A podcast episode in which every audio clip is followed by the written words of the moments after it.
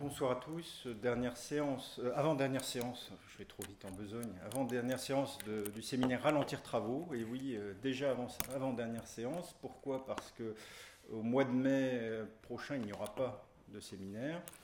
traditionnellement, cette journée du mois de mai est une journée où on pratique aussi Ralentir Travaux, mais avec les étudiants qui présentent leurs travaux pendant une journée entière. Donc il n'y aura pas le fameux séminaire le soir. Donc la prochaine séance, euh, celle qui suivra, sera euh, le 11 juin, 11 juin 2019. Notez au passage qu'elle n'aura pas lieu ici, mais euh, à Cochin, dans l'amphithéâtre Luton, 18h-20h. Donc mardi 11 juin, et c'est moi-même qui officierai donc pour la clôture de ce séminaire. Euh, je parlerai de l'ouvrage euh, auquel j'ai contribué qui s'appelle Penser l'humain vulnérable de la philosophie aux soins, qui est un ouvrage paru aux presses universitaires de Rennes. Penser l'humain vulnérable de la philosophie aux soins. Donc ça sera le 11 juin, mardi 11 juin, à Cochin, amphithéâtre Luton, 18h, 20h. La dernière fois, nous avions invité euh, Isabelle Blondiot, qui nous avait parlé de son livre euh, La littérature peut-elle soigner? Et chance, chance, aujourd'hui nous accueillons euh, Florence Verquin, qui arrive avec un livre un petit peu différent de ce qu'on a d'habitude, qui sont des essais, des ouvrages qui réfléchissent sur le soin. Ici, nous allons faire un récit un récit qui s'intitule Histoire d'une souffrance ordinaire.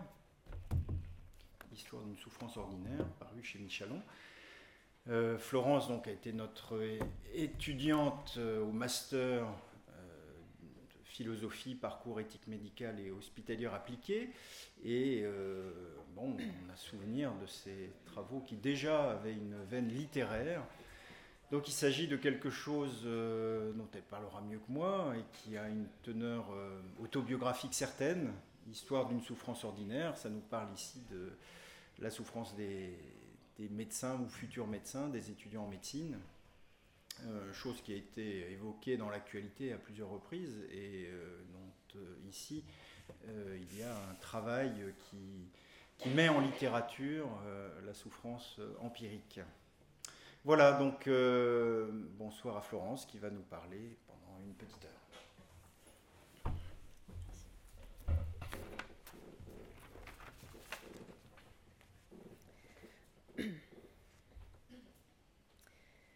Bien, bonsoir. Merci beaucoup Bertrand pour euh, ton invitation. Je suis heureuse de retrouver à l'occasion de cette soirée l'ambiance très sympathique de ces années de master de 2013 à 2015, cela semble déjà si loin. Merci aussi pour ton attention à l'époque et de t'être aperçu qu'il se jouait pour moi quelque chose d'important dans cette histoire. Je te remercie moi pour l'angoisse de ces derniers jours, pour arriver à écrire quelque chose, pour vous parler ce soir pendant une heure de mon livre, disons une petite heure, et vous le dire me fait déjà gagner un peu de temps. Et non pour gagner du temps, et non pour gagner du temps, mais parce que c'est le sujet et que j'aime lire à voix haute, je vous propose d'émailler mon intervention de la lecture de quelques extraits de mon livre. Celui-ci se présente sous forme de fragments de vie d'une apprentie médecin, déroulé de manière plutôt chronologique, évoquant ainsi les grandes étapes traversées pendant les études de médecine, qui, même si ces études évoluent de temps à autre, sont communes à beaucoup d'étudiants depuis de nombreuses années. Alors il s'agit bien d'un récit dont je vais vous parler, largement autobiographique en effet, mais rassurez-vous, je ne vais pas pour autant vous parler de moi pendant cette petite heure. Car ce n'est pas un témoignage, c'est bien un récit. La nuance est importante. Un récit dans lequel il y a d'ailleurs des aménagements avec la réalité pour mieux soutenir mon propos, car il s'agit bien d'un propos sur la souffrance morale que l'on peut éprouver tout le long, je dis bien tout le long, des études médicales, et peut-être bien même après. Dans différents ouvrages, articles, films ou documentaires, si ce n'est sur les réseaux sociaux, la violence banalisée des études de santé en général, ainsi que le mal-être des, hospitaliers, ont été largement décriés ces derniers mois. Et qui ne l'entend pas aujourd'hui est décidément sourd. Peu de monde voulait l'entendre jusqu'alors, mais tout le monde sait désormais, même le gouvernement semble-t-il, qu'il y a comme un problème avec les études médicales, comme un problème avec l'hôpital, parfois comme un problème avec les médecins. J'ouvre à ce propos une petite parenthèse pour dire qu'il y a plein de médecins super compétents, super humains, super abordable. Et tout ce que j'ai écrit dans ce livre et tout ce que je vais dire ce soir n'enlève rien à cela. Je ferme cette parenthèse qui mérite d'exister.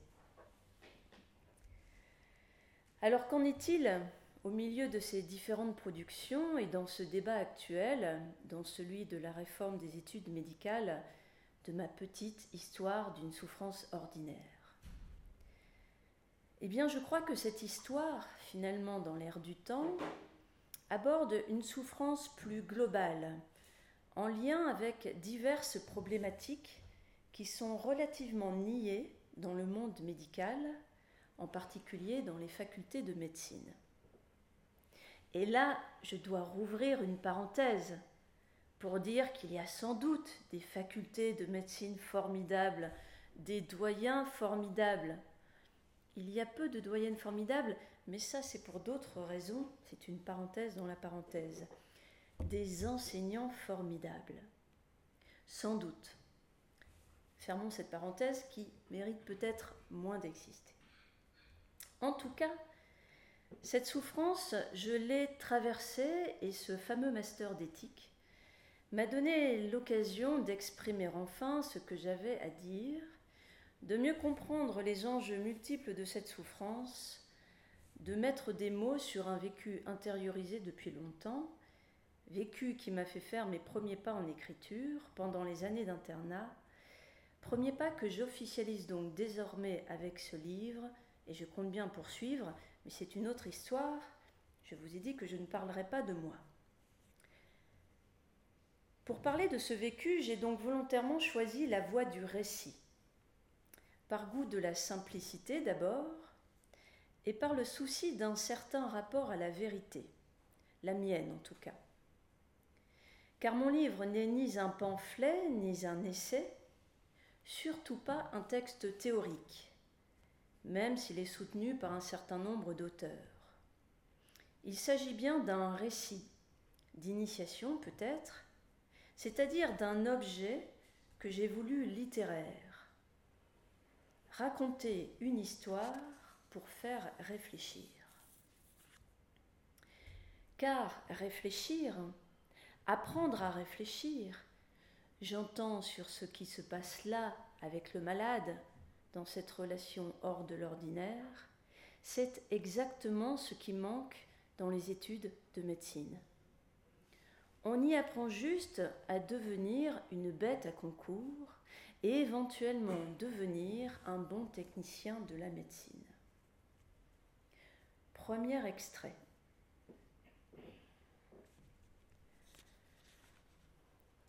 En entrant dans cette faculté, je ne m'étais plus senti la même. À cause de cet espace qu'offraient deux énormes amphithéâtres, un avec le professeur en chair et en os, un autre avec le professeur sur un grand écran un espace qui me semblait infini avec ces centaines d'étudiants. Bref, nous étions très nombreux, trop nombreux. Pas de place pour tout le monde, cela se sentait d'emblée. Et puis ce sentiment de liberté d'aller et venir, rien à voir avec la vie réglée du lycée. Un sentiment de vertige qui, dès le départ, m'avait mise dans un certain état de flottement pas forcément agréable. Très vite, je m'étais rendu compte que j'étais dans l'incapacité de prendre des notes. Rythme trop rapide pour moi. Peur de ne pas suivre mais plus encore de faire comme ce qui me semblait être un troupeau. Écrire à un rythme effréné toute la matinée durant, comme le voisin de gauche et de droite, sans prendre la peine de regarder autour de soi, de réfléchir à ce qui venait d'être dit. Mais c'est qu'il n'y avait pas de temps pour réfléchir, voire rien à réfléchir dans l'exposé de sciences fondamentales. Et ce passage d'une science à une autre, au même rythme, avec des professeurs qui, le plus souvent, désignaient les choses dans un cours désincarné. La loi du troupeau, en somme. Il fallait noter, c'est tout. Engranger, il n'y a que cela qui comptait, une sorte de mécanique infernale. Alors j'ai fui. Je me suis procuré les cours d'un ami déjà en deuxième année, des livres aussi, et me suis mise à travailler tranquillement, seule, dans la bibliothèque de l'université. D'autres semblaient être dans la même fuite que moi. Cela me rassurait, car j'avais quelques scrupules à ne pas suivre les enseignements. Je me demandais si je pouvais réussir ainsi, sans trop savoir pourquoi, j'en avais pourtant l'intime conviction. Il me fallut quand même deux ans pour y arriver. De temps à autre, pour soigner mes scrupules, j'assistais à certains cours, ceux dont j'étais curieuse malgré tout, ou plus encore ceux dont l'orateur me plaisait, ce qui était rare. Je pouvais ainsi raconter quelques bribes à mes parents le soir pendant le repas, car j'avais décidé de leur cacher mon entreprise.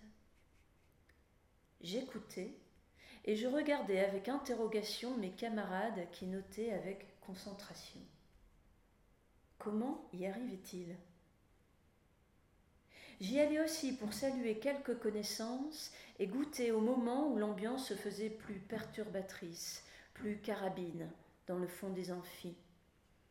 Une ambiance très tôt instillée, une sorte de seconde nature avec un vocabulaire spécifique, relativement pauvre et lassant, dans lequel bit est le maître mot. Il y avait pourtant bien plus de filles que de garçons dans cet amphithéâtre. J'ai été frappée, lors des premiers cours auxquels j'avais assisté avant de prendre mes distances, par cette ambiance si particulière, parfois houleuse, entre les premiers et les derniers rangs, entre les primants et les doublants. Cela ne me disait pas trop de rentrer dans ce jeu-là, ce qui avait contribué à ma fuite. C'est que l'enjeu de cette année était un concours, le fameux concours de la première année de médecine. Une bataille qui se faisait bien sentir dans les amphithéâtres, jusque dans les couloirs. Alors que tout ce petit monde rêvait de devenir médecin, tout ce petit monde entamait d'abord une véritable compétition, ne sachant quelle trace il en resterait plus tard dans d'autres couloirs, ceux de l'hôpital.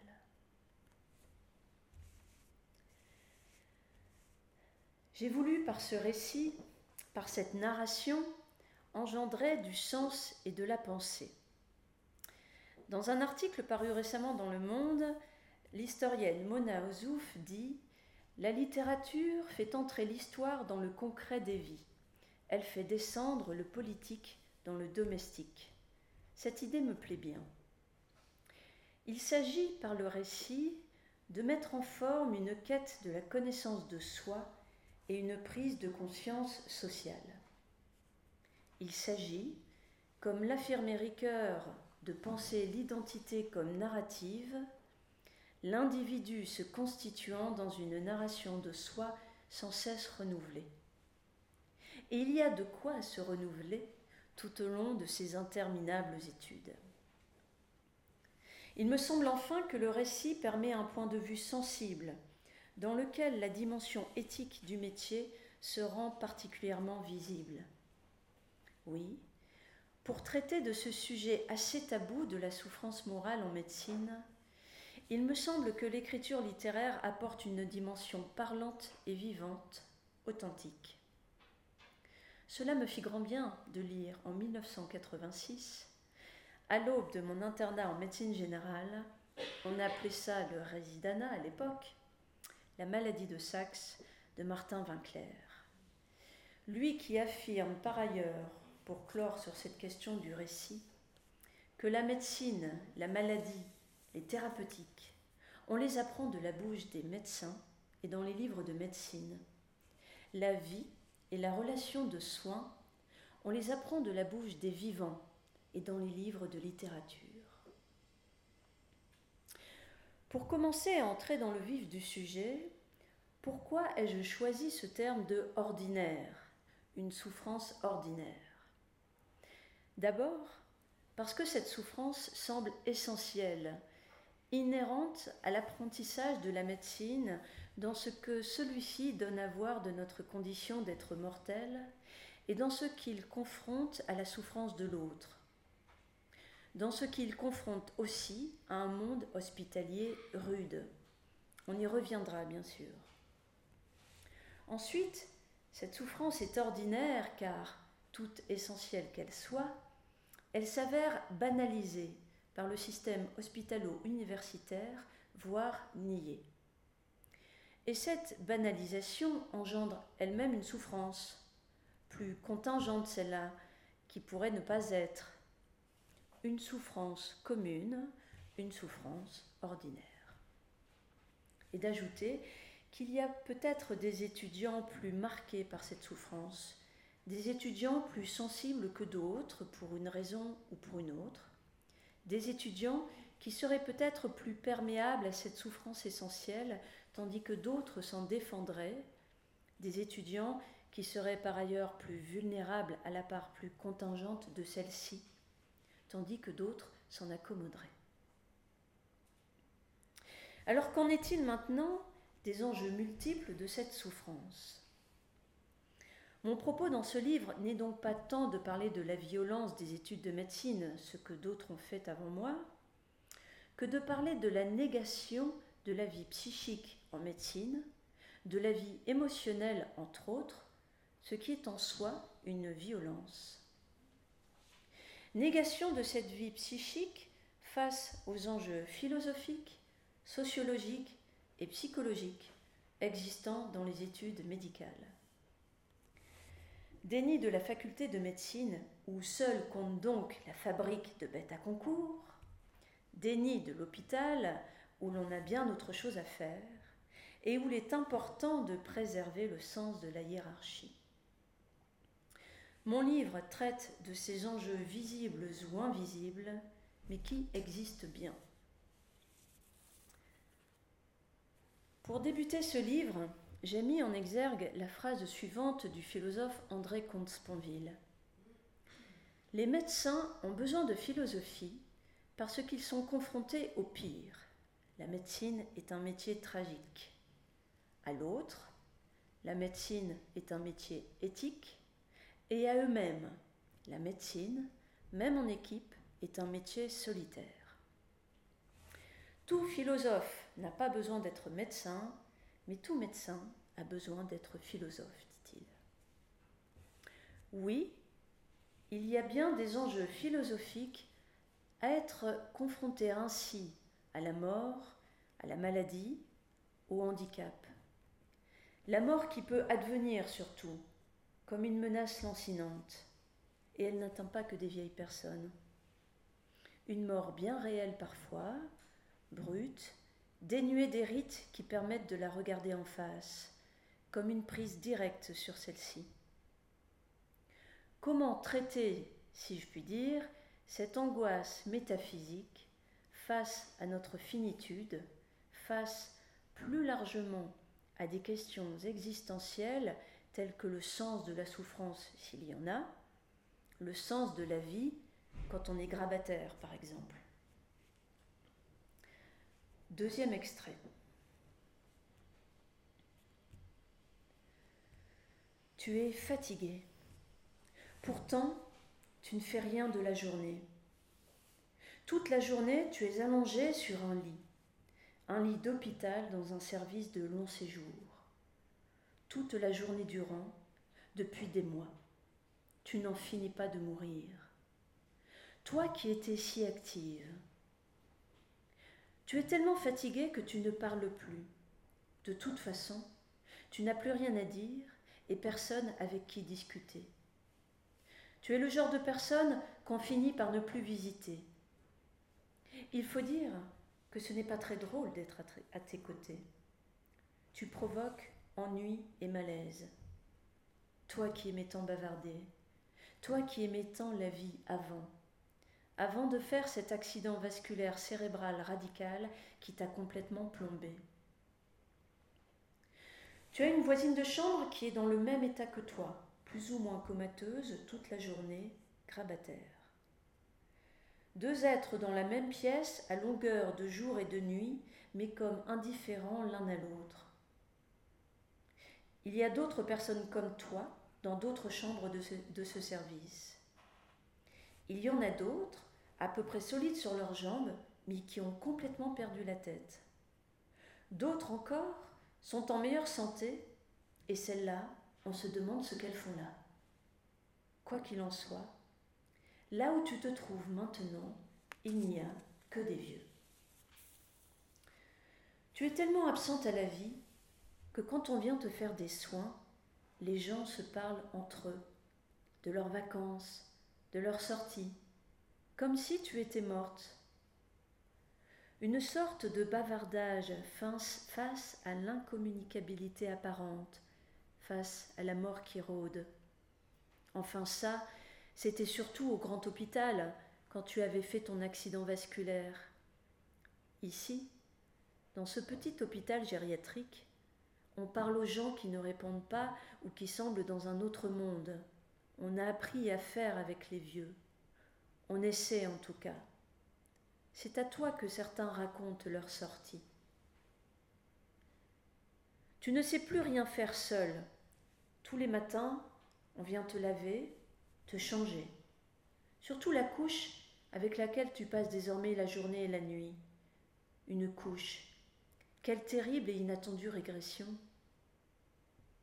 Avant ton accident vasculaire, ton rêve était de vivre le plus longtemps possible et en bonne santé. Certes, tes articulations te faisaient régulièrement souffrir, mais tu avais un moral d'enfer. Tu étais active à 82 ans et n'imaginais surtout pas finir ta vie dans un service de long séjour. Tu n'imaginais pas finir avec des couches. Dire que tu faisais partie de ces personnes âgées très en forme et vives d'esprit, de celles qui donnent envie de vieillir, qui vont apporter un peu de vie dans les maisons de retraite en visitant telle voisine, tel ami, en proposant même quelque activité bénévole. Ce sont surtout des vieux, des vieilles en fait, qui vont visiter les vieux, surtout quand ceux-ci n'ont pas ou plus de famille, ou quand la vie les a isolés pour une raison ou pour une autre, en perdant une compagne ou un compagnon par exemple. Surtout quand ils n'ont plus grand-chose de vivant en eux. Tu aurais aimé partir d'une belle mort, comme on dit, d'un coup, sans prévenir ni t'en rendre compte, d'un arrêt du cœur, comme ta mère à l'âge de 85 ans, et mourir chez toi, dans ta maison que tu aimais tant, avec tes souvenirs. Pourquoi as-tu survécu à cet accident vasculaire? Pourquoi t'a-t-on amené ici? Ton heure n'était-elle pas venue? Comment traiter cette angoisse métaphysique autrement que par les rites carabins, dans lesquels j'inclus les fameuses séances de dissection? Rites dans lesquels règne le divertissement et le bavardage pour se détourner de ces questions existentielles. Certes, sans divertissement, il n'y a point de joie, dit Pascal. Mais il dit aussi que c'est la plus grande de nos misères, car c'est cela qui nous empêche principalement de songer à nous. Comment donc traiter cette angoisse? Par les sciences humaines, bien sûr, qui sont pourtant quasiment inexistantes de l'apprentissage de la médecine. Aujourd'hui, en tout cas, dans l'idée qu'elles aient une vraie place comme dans cette chaire de philosophie. Personnellement, je préfère l'humour au rite carabin. Pourtant, tout ce que je vous raconte là n'est pas très drôle, n'est-ce pas? Certes, nous ne sommes pas là ce soir pour rigoler, mais quand même. Oui, il y a des passages pas drôles du tout dans mon livre, je sais, mais il y a néanmoins de l'autodérision, car c'est une voie possible et intéressante de guérison. Dans son dictionnaire philosophique, André Comte-Sponville, encore lui, écrit L'humour est une forme de comique, mais qui fait rire surtout de ce qui n'est pas drôle. Cela suppose un travail, une élaboration, une création. Ce n'est pas le réel qui est drôle, mais ce qu'on en dit. Conduite de deuil, nous rions de notre propre déconfiture. Par exemple, au sujet de mon hypochondrie, je pourrais dire j'ai fait cinq cancers, le pire a été la tumeur au cerveau. Comte Sponville cite lui-même Boris Vian qui disait L'humour est la politesse du désespoir. C'est qu'il y a quand même beaucoup de désespoir dans le métier.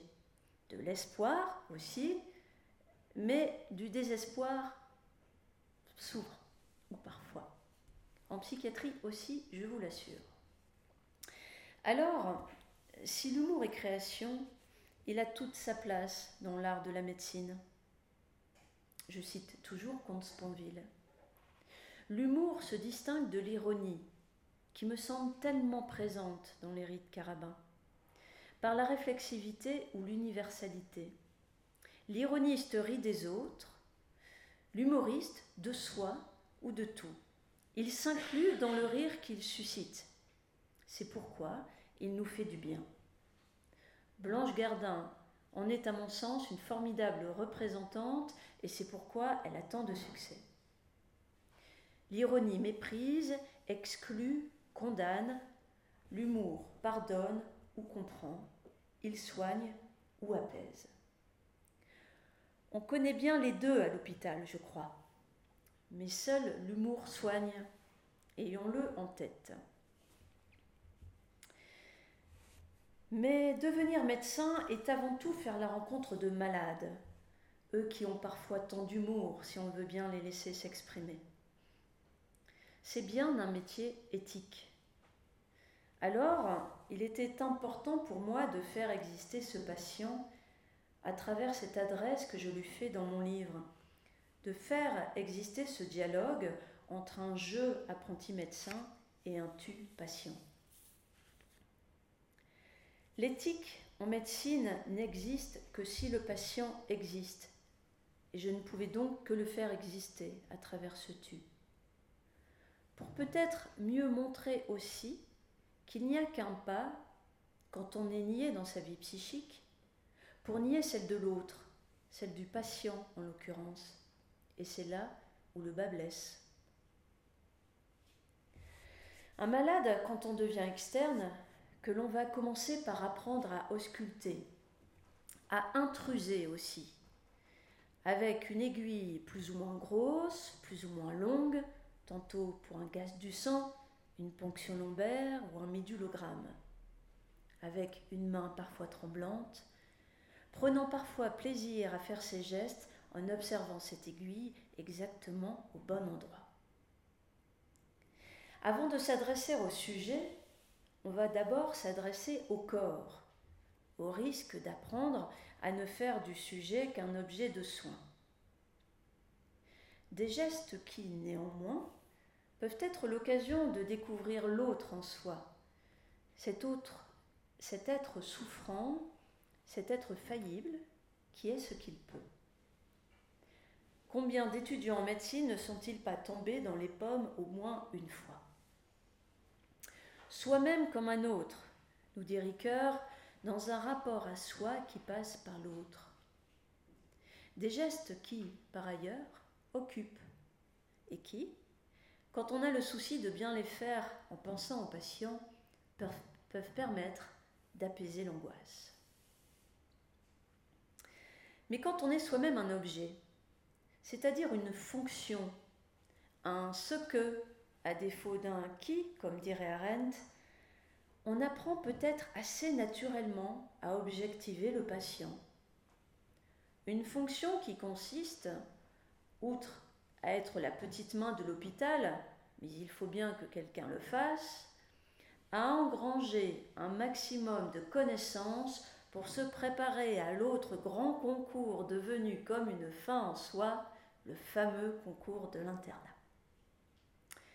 Avec le message implicite et faux qu'un bon bachoteur fait un bon médecin. Faisant fi des valeurs de l'intuition et du sens clinique. Avec l'autre message implicite, celui de médecine plus noble que d'autres, où il faut arriver dans les premiers à ce concours, une sorte de récompense. Par principe, à une époque où cela était encore possible, je n'ai pas passé ce concours.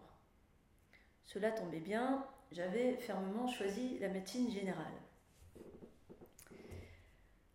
Un métier éthique, disions-nous. Lévinas a développé l'idée de l'obligation dans laquelle nous met le visage de l'autre. L'accès au visage est d'emblée éthique, disait-il. L'enjeu éthique n'étant pas ici dans un face-à-face avec un alter ego, un autre que soi en tant que même, l'enjeu éthique se trouvant dans un visage qui est autrui en tant qu'autre, en tant que tout autre, c'est-à-dire une transcendance. Rien que ça. Franchement, il y a quand même pas mal de résistance à cette, à cette responsabilité éthique. Troisième extrait.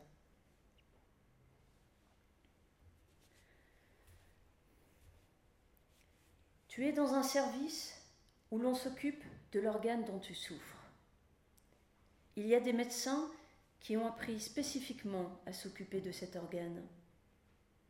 Tu es dans un service où il y a un médecin chef de service, des praticiens hospitaliers ou des chefs de clinique, sortes de sous-chefs, des internes, des externes, des infirmières, des aides-soignantes, des agents de service.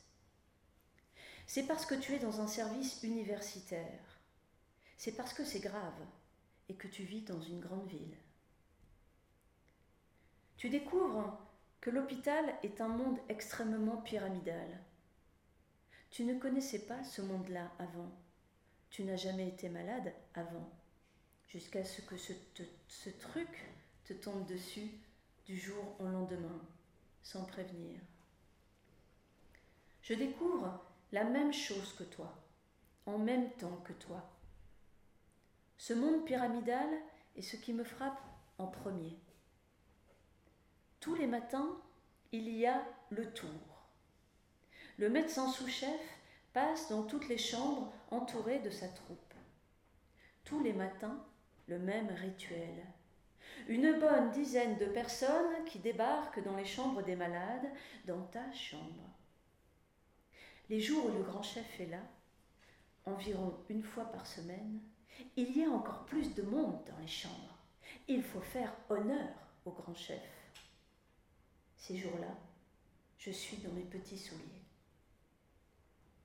Le premier matin, tu avais été très étonné de ce défilé de blouses blanches, cette façon d'envahir ta chambre juste après un petit coup sur la porte. De quoi impressionner? Mais tu n'es pas du genre à te laisser intimider facilement. Cela ne t'avait pas empêché de poser les questions que tu avais en tête? Une façon d'exister face à toutes ces blouses blanches tu aurais quand même préféré en poser certaines devant moins de monde. Tu t'étais dit que les médecins n'aimaient peut-être pas l'intimité. En tout cas, ils avaient une drôle de façon de traiter celle des autres. Moi, je déteste ce tour du matin. Je m'y sens au plus mal, au bord du malaise. J'ai d'abord la désagréable impression de me sentir spectatrice un peu comme une voyeuse. Cette impression est largement décuplée par la gêne que j'éprouve de rentrer avec tant de monde dans ces chambres, dans ta chambre, de voir des ventres parfois palpés devant tant de monde. Je m'y sens comme une intruse.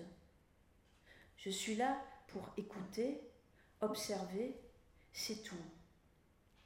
En fait, cela me choque. Comme toi, je vais m'habituer, bien sûr. Je finirai même par m'en amuser parfois, comme les autres avant moi. Mais pour l'instant, ça me choque. Alors, je suis toujours étonnée de ces merci docteur quand tout ce monde quitte la chambre, de cette politesse, surtout chez les vieux, devant tant d'impolitesse. Un médecin aurait-il ce pouvoir? Mais le pire pour moi est que parfois, un cours s'improvise dans la chambre, sans presque se soucier du malade. Dans ces moments-là, je me sens particulièrement mal à l'aise et je ressens de la colère. Je remarque que plus les gens sont vieux ou un peu ignorants, plus on fait comme s'ils n'étaient pas là, comme si c'était moins grave. Mais je dois ravaler ma colère. Je ne peux pas dire au sous-chef Excusez-moi, monsieur, pourriez-vous parler de tout cela à un autre moment que devant le patient?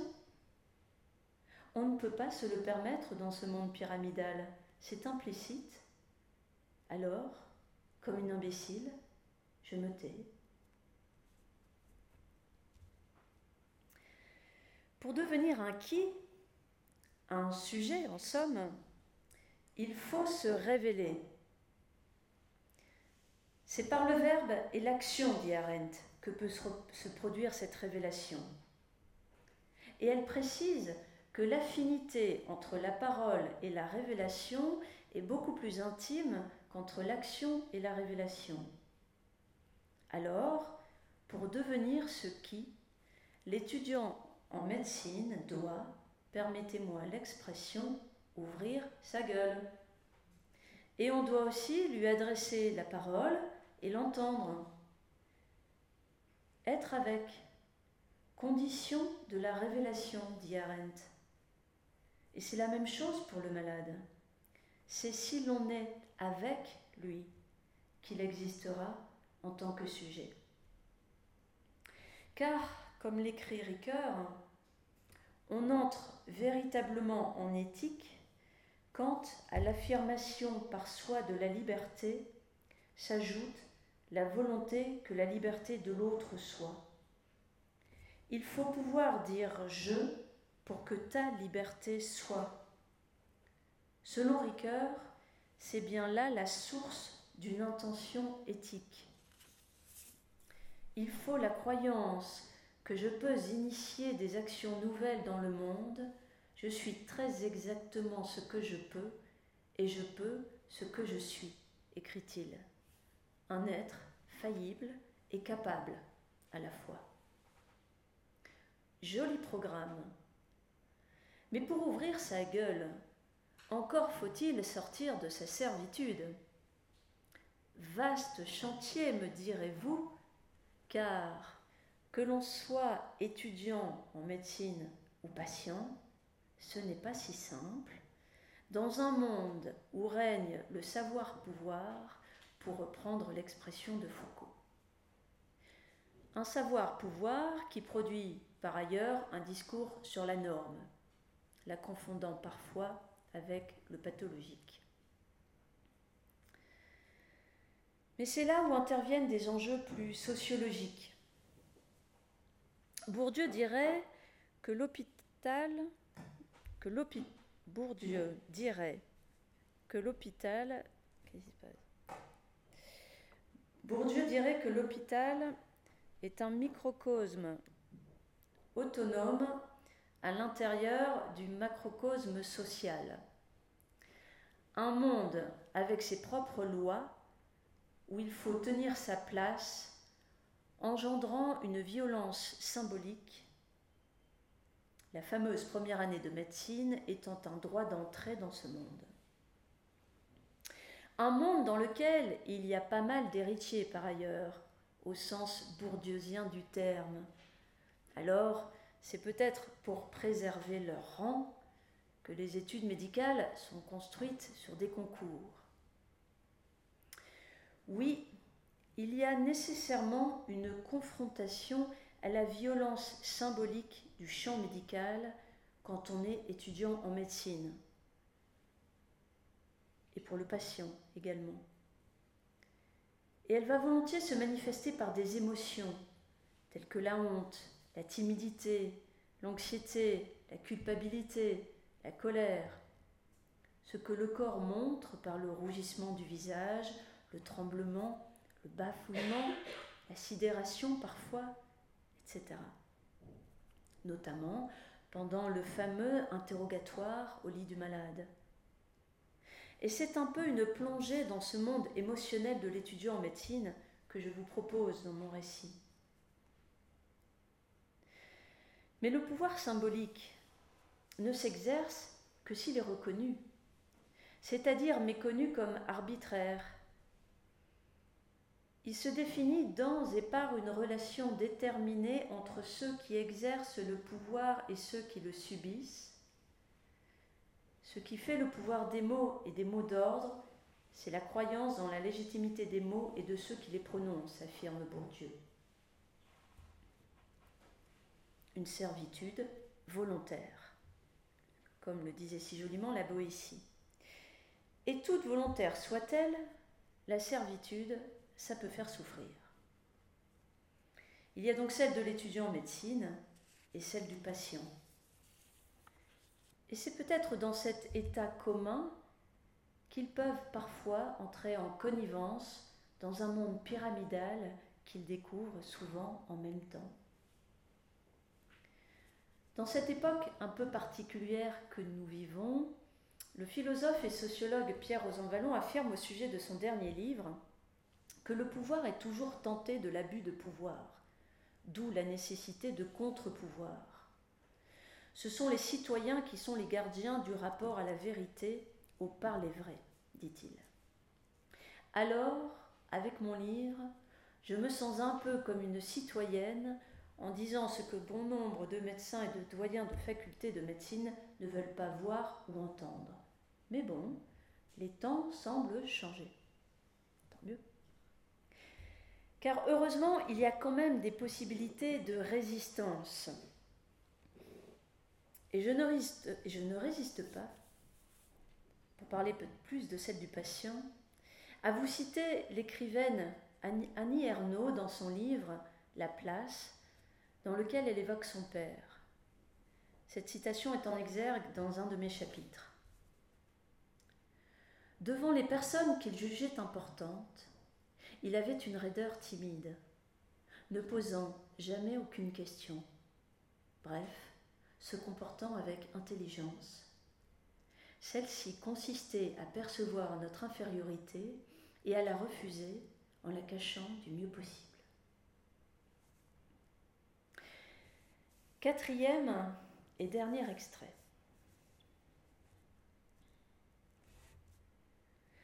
Un enfant de 3 ou 4 ans est assis sur un pot dans un coin de la salle à manger. L'appartement est petit et en désordre. Le médecin fait remarquer à la mère qu'elle aurait pu venir au cabinet si c'était juste pour le renouvellement d'un arrêt de travail. Son existence paraît lourde pourtant. L'enfant se relève et remet ses vêtements. Il a fini ses besoins. Je jette un œil furtif sur le pot dans lequel il y a apparemment des matières fécales mêlées à de l'urine. C'est peut-être des restes. Toujours est-il que l'enfant ne s'est pas essuyé et que personne ne s'est soucié de cette affaire, ni sa mère, ni le médecin que j'accompagne. Cet enfant n'a jamais répondu à mon sourire je découvre les visites à domicile. Je suis en stage de médecine générale, de quoi connaître enfin le métier pour de bon. Pour la première fois, je franchis le seuil de ta maison pour te soigner. Une toute autre ambiance qu'à l'hôpital. On voit beaucoup plus de choses quand on ausculte un patient chez lui que dans un cabinet de consultation ou sur un lit d'hôpital. on voit son cadre de vie. Et ça, ça raconte une histoire si on veut bien l'entendre. Le milieu dans lequel tu vis est le genre de choses auxquelles on ne s'intéresse pas trop à l'hôpital.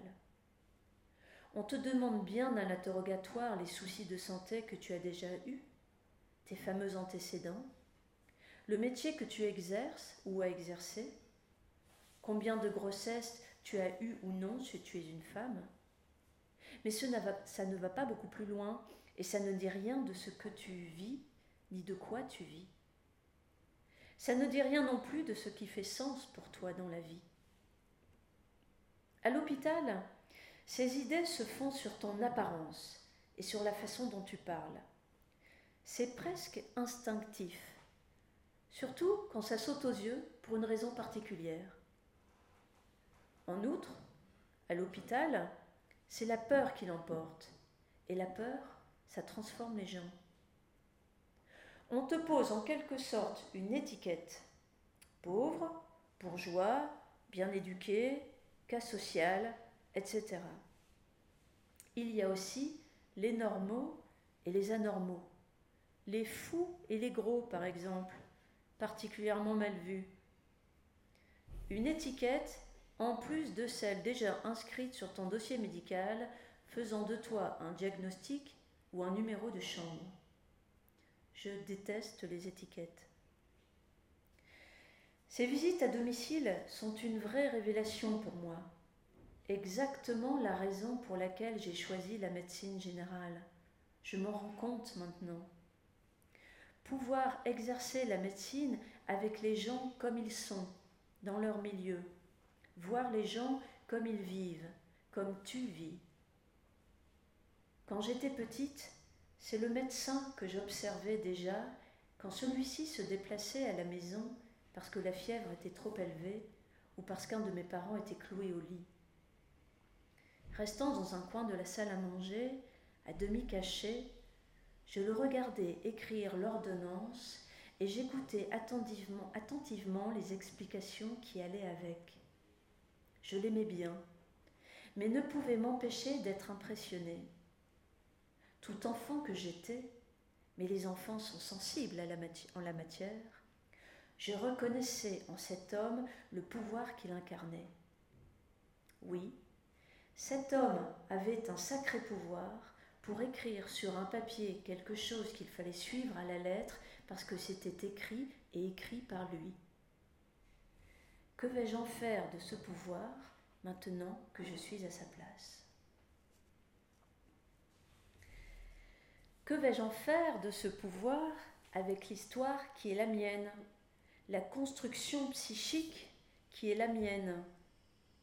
Car pour aborder maintenant les enjeux psychologiques de l'apprentissage de la médecine, il s'agit de dire que l'on devient médecin avec ce qu'on est, avec l'enfant qu'on a été, avec son histoire familiale, avec un parcours au gré des aléas de la vie.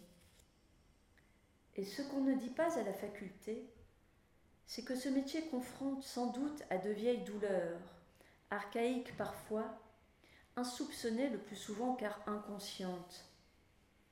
Ce métier s'en fera nécessairement l'écho à certains moments, quand tel patient, telle patiente viendra précisément toucher ces zones-là.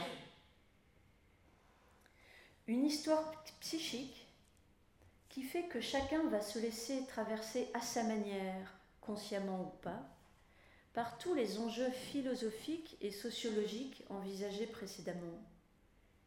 C'est pourquoi il y a tant de médecins différents. C'est pourquoi ils ne choisissent pas tous la même voie. C'est pourquoi certains se reconnaissent dans mon propos et d'autres pas. Et puis, pourquoi devient-on médecin?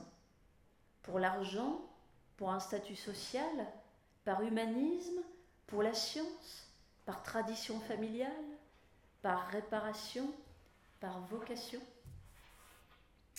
alors oui, il peut y avoir une certaine tentation de nier toute cette dimension psychique face à ces enjeux multiples.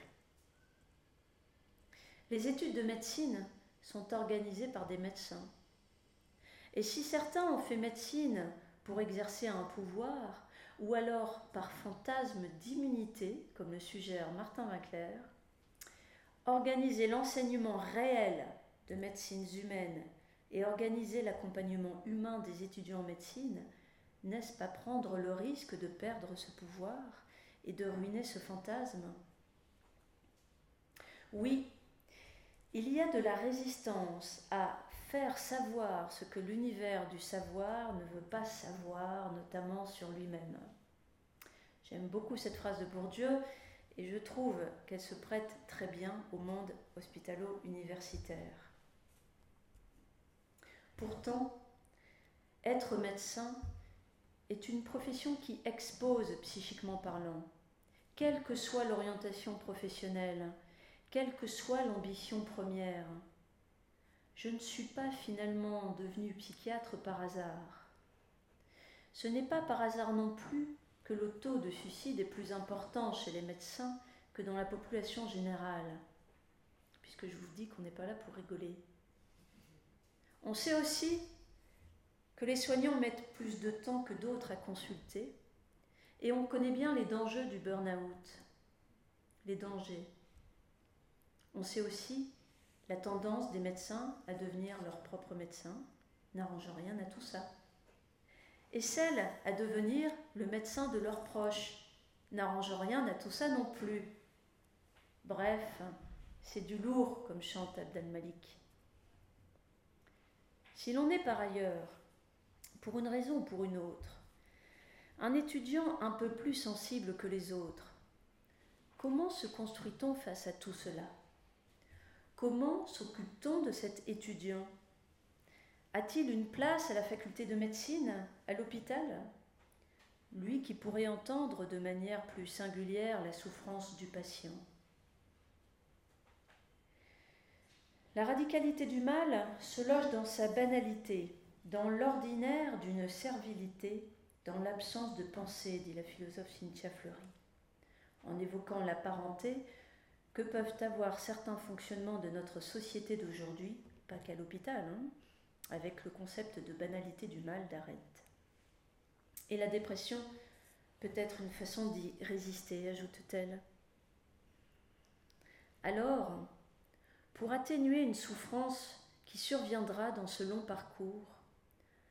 On peut imaginer que l'apport des sciences humaines pourrait la mettre en perspective, la penser, l'aider à la traverser, penser tous les ressorts de cette souffrance morale. On pourrait imaginer aussi des lieux de parole pour parler et faire entendre ce qui se vit dans les stages hospitaliers, des lieux de construction identitaire, par la narration. On pourrait imaginer une forme de compagnonnage pour aider l'apprenti médecin à s'individuer, pour éviter les dangers d'un glissement de la banalisation de la souffrance des étudiants en médecine vers une banalité du mal dans la prise en charge des malades. Toutes ces choses-là existent déjà dans certains lieux, mais si peu. Il n'y aurait pas tous les écrits sur les manquements de ces études dont je vous ai parlé au début de mon intervention. Peut-être que l'art de la médecine est quelque chose qui se décide dans une existence de médecin. Encore faut-il prendre en charge son existence. Car, comme l'affirme le philosophe Michel Teretchenko, seul celui qui s'estime et s'assume pleinement comme un soi autonome peut résister aux ordres et à l'autorité établie, prendre sur lui le poids de la douleur et la détresse d'autrui. Et au final, découvrir la possibilité d'un accomplissement dans le soin de l'autre.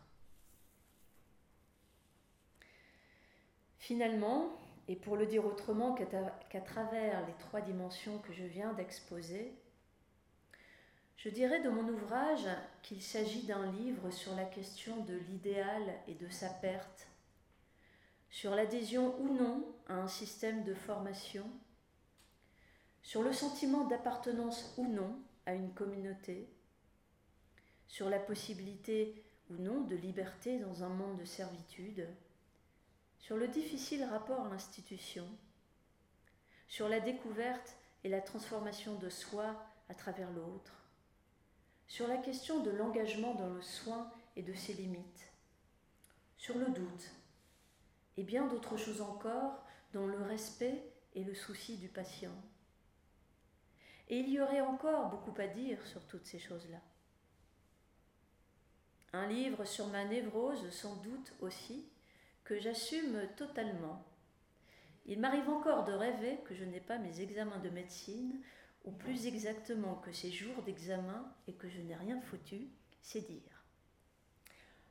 Au fond, cette histoire d'une souffrance ordinaire est celle d'une désertion progressive.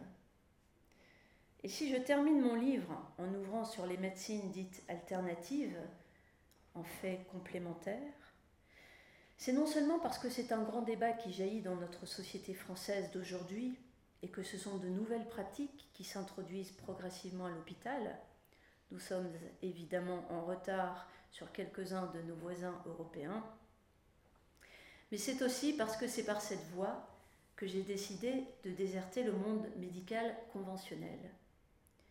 Une voie qui allie le corps et l'esprit il ne s'agirait pas de mépriser le monde, ni de manifester l'outrecuidance de le changer. Non. Il suffirait de ne rien avoir de commun avec lui, écrit Sylvain Tesson dans ses Chemins noirs. Il s'agirait, pour terminer avec d'autres de ces mots, et donc avec un peu de littérature, d'une disparition désirée, antidote contre la servitude volontaire. Je trouve que c'est une belle fin pour mon discours. Je vous remercie.